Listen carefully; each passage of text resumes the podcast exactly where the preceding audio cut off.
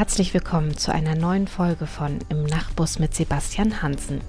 Wie immer geht es hier heute um den Direktkandidaten der Grünen für den Wahlkreis Würzburg bei der anstehenden Bundestagswahl. Das ist dieser Sebastian Hansen, mit dem ich hier Folge für Folge im Nachbus unterwegs bin. Virtuell zumindest. Heute soll es aber weniger um seine politischen Schwerpunkte gehen. Stattdessen gibt uns Sebastian einen kleinen Einblick in die Landesdelegiertenkonferenz. Die hat vor kurzem in München stattgefunden und dort haben die grünen Delegierten über die Landesliste für die Bundestagswahl abgestimmt. Das ist also jene Liste, über die die Kandidatinnen und Kandidaten mit der Zweitstimme in den Bundestag einziehen. Die Veranstaltung hat heuer natürlich weitestgehend digital stattgefunden und war trotzdem ziemlich spannend. Auch ich habe ab und zu in den Livestream reingeklickt, vor allem natürlich, um Sebastians Rede zu verfolgen. Aber am besten erzählt er euch selbst von diesem aufregenden Wochenende. Also, alle einsteigen in unseren Nachtbus und viel Spaß beim Zuhören.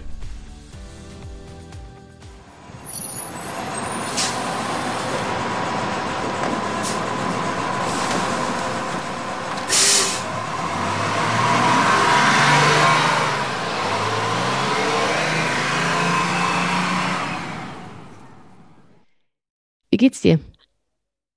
Ja, ich bin ein bisschen müde und müssen jetzt natürlich viel Wahlkampf vorbereiten und eigentlich vor allem auch mal anfangen durchzuführen. Jetzt haben wir eine Landesliste, wir haben eine Kanzlerkandidatin. Ich denke mal, wir können jetzt starten und das sind jetzt so die Aufgaben der nächsten Wochen. Genau, das waren auch die beiden Stichworte, auf die wir gleich noch zu sprechen kommen. Aber vorher wollte ich noch von dir wissen, was dein Lieblingsort in Würzburg ist. Das ist schwierig. Hm, ich finde die Mainwiesen sehr, sehr schön, also in der Sanderau. Das kann ich bestätigen. Das ist sehr nett dort. Ansonsten, ich habe nicht so richtige Lieblingsorte. Ich, ich bin oft an vielen verschiedenen Orten, aber an den Mainwiesen tatsächlich sehr häufig. Also wahrscheinlich dann die Mainwiesen. Okay, ich muss, ich weiß nicht, ich muss an meinen Fragen arbeiten. Irgendwie ähm, ist bei dir gar nicht so leicht, was zu finden. Aber wir haben ja noch ein paar Folgen vor uns. Du hast es ja schon gesagt, wir haben jetzt eine Landesliste. Das bedeutet, die Liste für die Zweitstimmen steht quasi fest. Die ist jetzt auf der sogenannten Landesdelegiertenkonferenz am vergangenen Wochenende ähm, bestimmt worden. Vielleicht erklärst du mal ganz kurz, was so eine Landesdelegiertenkonferenz überhaupt ist. Genau, äh, die LDK ist der äh, Landesparteitag von uns. Das heißt, jeder Kreisverband darf äh, dort eine gewisse Anzahl von Delegierten hinschicken, die von der Mitgliedszahl des Kreisverbands abhängt. Andere Kreisverbände von den Grünen machen auch, oder andere Landesverbände von den Grünen machen auch Mitgliederversammlungen zur Aufstellung von den Listen. Die Hessen zum Beispiel haben das wieder gemacht, auch digital. Und ja, das ist, ist immer der Parteitag und dieser Parteitag war eben dafür da, die äh, Liste für die Bundestagswahl aufzustellen. Wie läuft sowas denn normalerweise ab? Also wir können ja gleich noch drauf kommen, wie es unter Pandemiebedingungen abgelaufen ist, aber so mal ohne Corona, wie läuft es denn da? Man hat normalerweise eine Halle und alle Delegierten fahren dafür ein Wochenende hin die werden und vorher dann, bestimmt, die Delegierten. Ne, genau, die werden in den Kreisverbänden gewählt. Alle Delegierten fahren da ein Wochenende lang hin, äh, wohnen da halt in unterschiedlichen Hotels und ja, sind dann dort vor Ort und es werden Reden gehalten, Bewerbungsreden, wenn es um solche Listenaufstellungen oder andere Wahlen geht. Es werden dann ähm, die Wahlen durchgeführt. Es werden normalerweise auch Anträge besprochen. Das, darauf haben wir jetzt verzichtet aufgrund von Corona. Ja, genau. Das ist so ein Parteitag halt, sehr viel Parteitag, ganz genau, normal. Genau, dieses Mal wurde ähm, der neu, also einer der neuen Landesvorsitzenden gewählt und eben die Liste unter Pandemiebedingungen. Das heißt, die Kandidierenden waren alle in der Halle. Genau. Aber die Delegierten saßen bayernweit verstreut vor ihren Bildschirmen. Richtig, hatten dann einen Livestream und ein digitales Tool, wo man abstimmen konnte online. Und damit das alles rechtsgültig ist, äh, haben wir alle einen Brief zu, äh, geschickt bekommen mit Briefwahlunterlagen. Und äh, die haben wir uns alle ausgefüllt, hoffentlich zurückgeschickt. Und dann wird es im Mai ausgezählt. Und dann haben wir auch rechtlich bestätigt einen neuen Landesvorsitzenden und eine neue Landesliste. Genau, und man konnte ja aber auch als ähm, Nicht-Delegierter quasi äh, zuschauen sozusagen. Ich habe auch immer zwischenzeitlich manchmal reingeklickt, auch weil ich natürlich deine ähm, Rede hören wollte. Das war schon interessant. Man konnte ja auch applaudieren äh, zwischenzeitlich. Also es war, äh, also obwohl es ähm, man ja so weit auseinander ähm, war, kam doch, glaube ich, ein bisschen Atmosphäre auf, oder? Ja, also ich kann das jetzt natürlich nicht so genau sagen, weil ich auch in der Halle war, wie das dann von zu Hause aus gewirkt hat. Sehr viel ist natürlich in digitalen Chatgruppen auch abgelaufen, was sonst eher halt vor Ort abläuft. Ich hoffe, dass es diesmal wirklich der letzte digitale Parteitag war und dass der nächste dann nicht mehr digital sein muss. Ich bin doch einigermaßen zuversichtlich. Aber ähm, es hat dafür, dass es halt einfach miese Bedingungen sind zurzeit, hat es eigentlich sehr gut funktioniert. Es gab keine technischen Probleme. Es hat natürlich lange gedauert, aber das lag auch eher daran, dass wir 40 Plätze auf der Liste einzeln gewählt haben. Und so, denke ich, sind wir zu einem sehr guten Ergebnis gekommen am Ende. Ja, es war ja Wahnsinn. Ne? Also ich hatte dann, ähm, hatte ja eine von den äh, Moderatorinnen zwischenzeitlich gesagt, ich glaube beim letzten Mal wurden um die 20 Plätze gewählt. 24. 24. Und dieses Mal es waren halt so viele und mit so vielen Bewerbern. Ähm, das war ja Wahnsinn. Ja, das äh, spricht, also da zeigt es jetzt natürlich auch, dass wir irgendwie eine höhere Aussicht auf ähm, Mandate haben. Wenn du natürlich irgendwie nur die Aussicht auf vielleicht 10, maximal 15 Mandate hast, ist das eine andere Sache als jetzt, wo wir im besten Fall 35 Mandate kriegen können. Das ist ein, halt ein sehr großer Unterschied und da muss man natürlich auch schauen, die letzten Listenplätze, die Aussichtslosen, die halt die Liste auffüllen sozusagen, um für den Fall der Fälle, wenn Leute nachrücken oder so sicher zu sein, dass in jedem Fall noch genug Leute drauf sind auf der Liste. Die werden immer im Blockwahlverfahren bestimmt. Das heißt, der Landesvorstand macht dann einen Vorschlag für diese letzten Listenplätze sozusagen. Und man will natürlich möglichst alle Abgeordneten, die man reinschickt, dann auch auf einen Platz gewählt haben, wo man eine Einzelwahl durchgeführt hat. Und deswegen mussten wir jetzt natürlich 40 Plätze wählen, weil das, weil da sind wir uns sehr sicher, also mehr als 40 wird es eher, werden es ja nicht werden, mehr als 40 Abgeordnete, die wir aus Bayern schicken. Dann sind wir sicher, dass wir wirklich alle, die auch reinkommen, auch wirklich einzeln auf diese Liste gewählt haben und die dann eben nicht aus Zufall irgendwie auf einem der Blockplätze stecken. Und deswegen sind wir da so vorgegangen.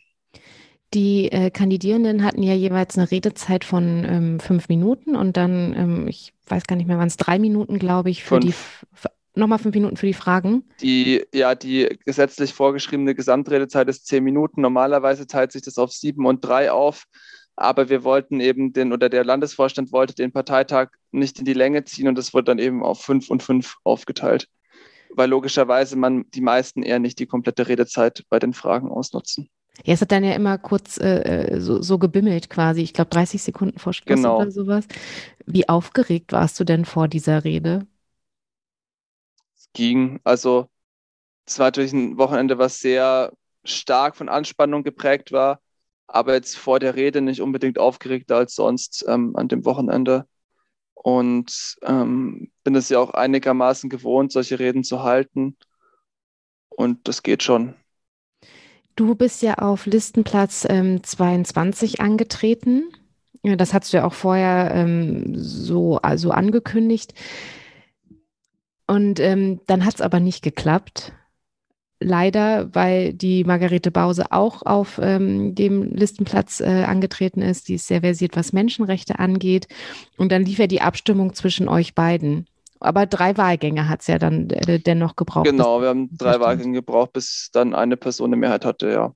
Weil ja noch mehr Leute dort angetreten sind, die aber eher weniger Stimmen hatten und die fliegen dann nach oder flogen nach den Regularien, die wir uns selber gegeben hatten, erst nach dem zweiten Wahlgang raus. Und dann war es eben nur noch eins gegen eins und dann habe ich leider knapp verloren, aber ich glaube, Margarete ist eine sehr wichtige Politikerin für uns Grüne und ähm, das kann man, also so ein Duell zu verlieren, ist jetzt keine Schande. Nein, zumal ihr Thema, also sie hatte ja Menschenrechte im Fokus, du hattest ähm, Verkehr, Klima, ähm, aber auch der Kampf gegen Rechts, aber das ist ja jetzt nichts, was man gegeneinander aufwiegen kann. Genau. So, und dann bist du aber, war natürlich insofern ein bisschen fies. Äh, Platz 22 war ziemlich spät am Samstagabend. Ich glaube, einer der letzten Plätze, der gewählt wurde. 23 war dann die, der ja, letzte. Und dann genau. musstest du Sonntag früh nochmal ran. Ja, ich habe mich dann entschieden, aus verschiedenen Gesichtspunkten auf Platz 26 nochmal zu kandidieren. Und den habe ich dann im ersten Wahlgang direkt gegen fünf andere gewonnen. Brauchte im ersten Wahlgang mindestens, also über 50 Prozent der Stimmen. Und ähm, ja, das war natürlich dann sehr gut, dass ich den gekriegt habe. Ich denke, es ist ein Platz, der durchaus aussichtsreich ist. Das kommt natürlich sehr stark jetzt auf unser letztendliches Ergebnis an und da auch darauf, wie die Direktmandate im gesamten Bundesgebiet fallen, wie viele Ausgleichs- und Überhangs Überhang- und Ausgleichsmandate es dann geben wird. Und das kann man wahrscheinlich dann wirklich erst am Wahltag sehen, ob die 26 zieht oder nicht. Aber es ist in jedem Fall ein Platz, der machbar ist. Natürlich lieber die 22 gehabt, aber die 26 ist mit Sicherheit auch ein Platz, äh, mit dem man arbeiten kann. Naja, und äh, die Aussichten für die Grünen momentan sind ja jetzt wirklich nicht schlecht. Am Montag ist die Kandidatur von Annalena Baerbock äh, bekannt gegeben worden, dass sie eben als Kanzlerkandidatin antritt für die Grünen. Ähm, wie hast du das denn wahrgenommen und wie findest du das? Ich finde Annalena eine sehr, sehr gute Kandidatin. Ich glaube, dass sie enorm sattelfest in ihren Themen ist, dass sie sehr genau weiß, was sie möchte, dass sie weiß, was sie verändern will und kann und dass sie auch als Kanzlerin die ja das, notwendige Durchhaltevermögen und Beharrungsvermögen hat, um diese ganzen Sachen noch durchzusetzen. Und ich glaube, dass Annalena einfach für den Aufbruch steht, den wir in Deutschland dringend nötig haben. Das ganze, die acht Jahre große Koalition, der ganze Stillstand, der da entstanden ist, der dieses Durchwursteln, was jetzt auch in der Pandemie überdeutlich wurde, ich glaube, das brauchen wir eigentlich nicht mehr. Und sowohl Armin Laschet als auch Olaf Scholz stehen da, glaube ich, sehr deutlich dafür in unterschiedlichen Ausprägungen. Und Annalena steht dafür, dass wir Politik ab sofort anders machen. Und ich glaube, dass das dem Land und unserer Zukunft sehr gut tun würde. Hast du schon ein Foto mit Annalena? Ich hatte, ähm, als es dann am Montag, als es bekannt gegeben wurde, haben ja ähm, alle, die ein Foto mit ihr haben, haben, glaube ich, eins geteilt und ich, ich weiß nicht mehr, wer es war. Ich glaube, einer aus dem Europaparlament, bin mir nicht mehr sicher, meinte, heute ist auch der Tag, ähm, wer hat alles ein Foto mit Annalena? Hast du schon eins? Tatsächlich nicht, weil auf Annalena war das letzte Mal 2018 im, Wahl, also im Landtagswahlkampf in Würzburg. Da war ich aber eigentlich den gesamten Landtagswahlkampf nicht in Würzburg.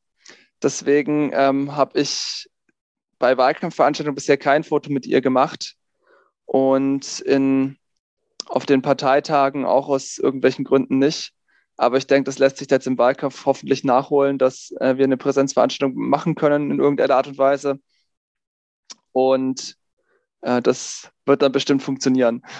genau, weil im, im, im Kommunalwahlkampf, also 2020, da war ja Robert Habeck äh, in Würzburg, der war hier zu Gast. Aber ja, vielleicht haben wir ja äh, Glück und ähm, es finden auch wieder Präsenzveranstaltungen im Laufe des Sommers statt. Jetzt muss ja noch das Wahlprogramm offiziell äh, verabschiedet werden. Da kann man ja jetzt auch Anträge einreichen. Ähm, wie hast du da irgendwelche Pläne oder was hast du dich da schon eingelesen? Ich habe es eigentlich einmal komplett gelesen, vor allem natürlich die Bereiche, die jetzt meine Schwerpunkte betreffen und auch schon sehr viele Änderungsanträge eingereicht, also vor allem mit anderen Leuten zusammen. Ich glaube, alles in allem jetzt so 20 ungefähr. Okay, kannst du, da, kannst du da einen verraten?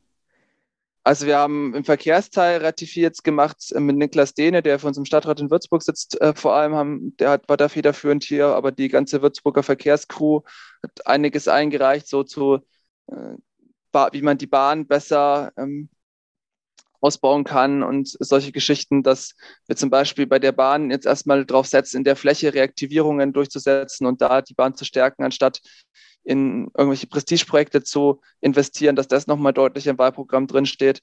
Und ähm, mit zum innenpolitischen Teil habe ich mit ein paar Leuten aus anderen Bundesländern was gemacht. Äh, da haben wir zum Beispiel jetzt gefordert oder äh, dass Rechtsextreme schneller aus Sicherheitsbehörden entfernt werden müssen, dass der Verfassungsschutz nochmal anders reformiert wird, als es bisher drin stand. Dass wir da ähm, die Behörden nochmal ein bisschen anders aufteilen, als, als das bisher drin stand im Programm. Oder auch, dass wir eine bundesweite Opferhilfe einführen wollen für Betroffene von rechter Gewalt.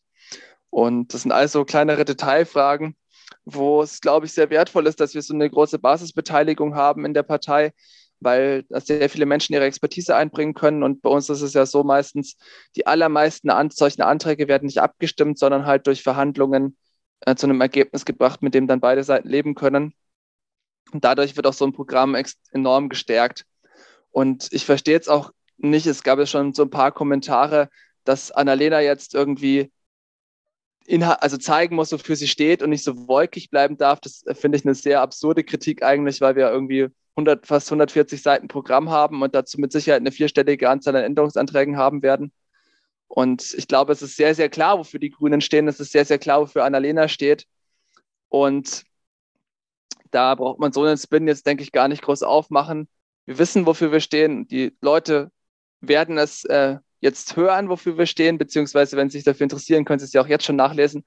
Und ich glaube, es wird einfach die Abstimmung laufen im, im Herbst zwischen Zukunft und Klimaschutz und Demokratie verteidigen und ähm, die, die, dieses Land ins 21. Jahrhundert bringen, was auch Technologie anbetrifft und eben Stillstand und weiter so mit Armin Laschet oder Olaf Scholz oder auch Biden.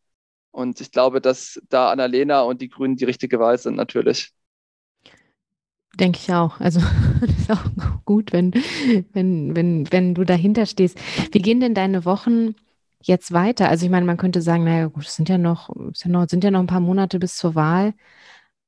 Aber es, viel Zeit ist ja eigentlich nicht mehr.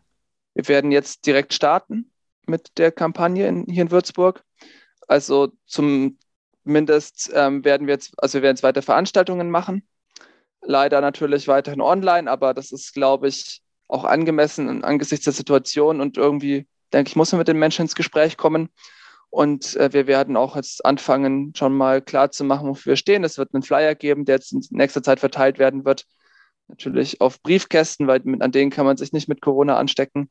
Und äh, wir werden demnächst jetzt dann auch die Planungen natürlich für die Endphase einsteigen und ganz persönlich äh, bin ich dann erstmal vertretungsweise im Rathaus in den nächsten Wochen, um da im, im Mai vor allem eben den ersten Bürgermeister zu vertreten, der da Urlaub macht. Ich glaube, das erste Mal seit sehr langer Zeit. Das sei ihm auch wirklich gegönnt, nachdem wir sich immer reinhängen mussten jetzt in der Pandemie.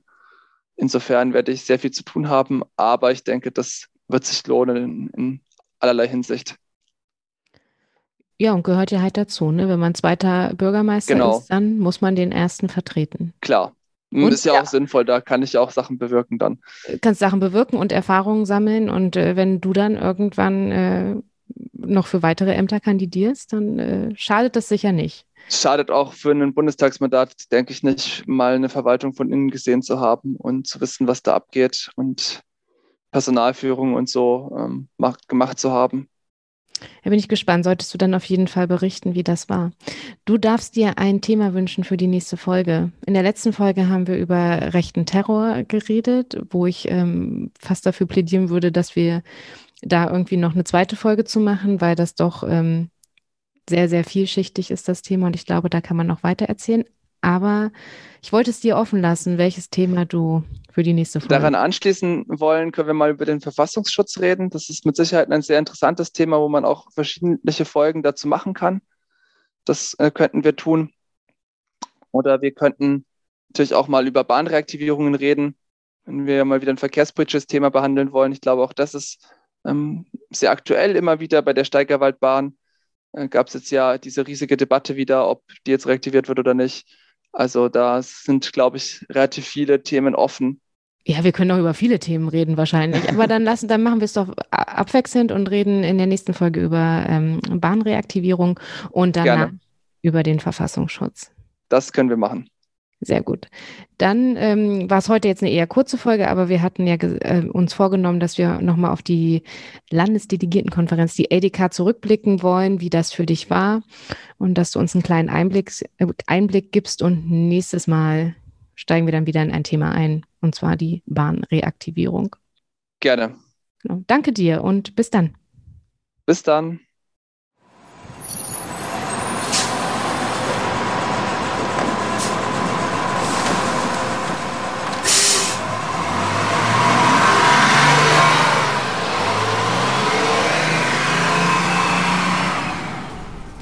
Landesdelegiertenkonferenz also. Klingt, finde ich, eher trocken, hat es aber durchaus in sich und gehört nun einmal zur Politik dazu. Sebastian kandidiert nun auf Platz 26 der bayerischen Landesliste und wir sind gespannt, wie es für ihn weitergeht. In der nächsten Folge behandeln wir auch wieder einen seiner politischen Schwerpunkte. Ihr habt ja gehört, welche Themen als nächstes auf seiner Podcast-Wunschliste stehen. Und bis dahin könnt ihr natürlich auch gerne auf seiner Webseite vorbeischauen www.sepp-hansen.de. Da findet ihr alle Infos und könnt euch auch weiterklicken zu seinen Social-Media-Profilen. Und ansonsten sage ich Tschüss und bis zur nächsten Folge. Bis dahin, macht's gut.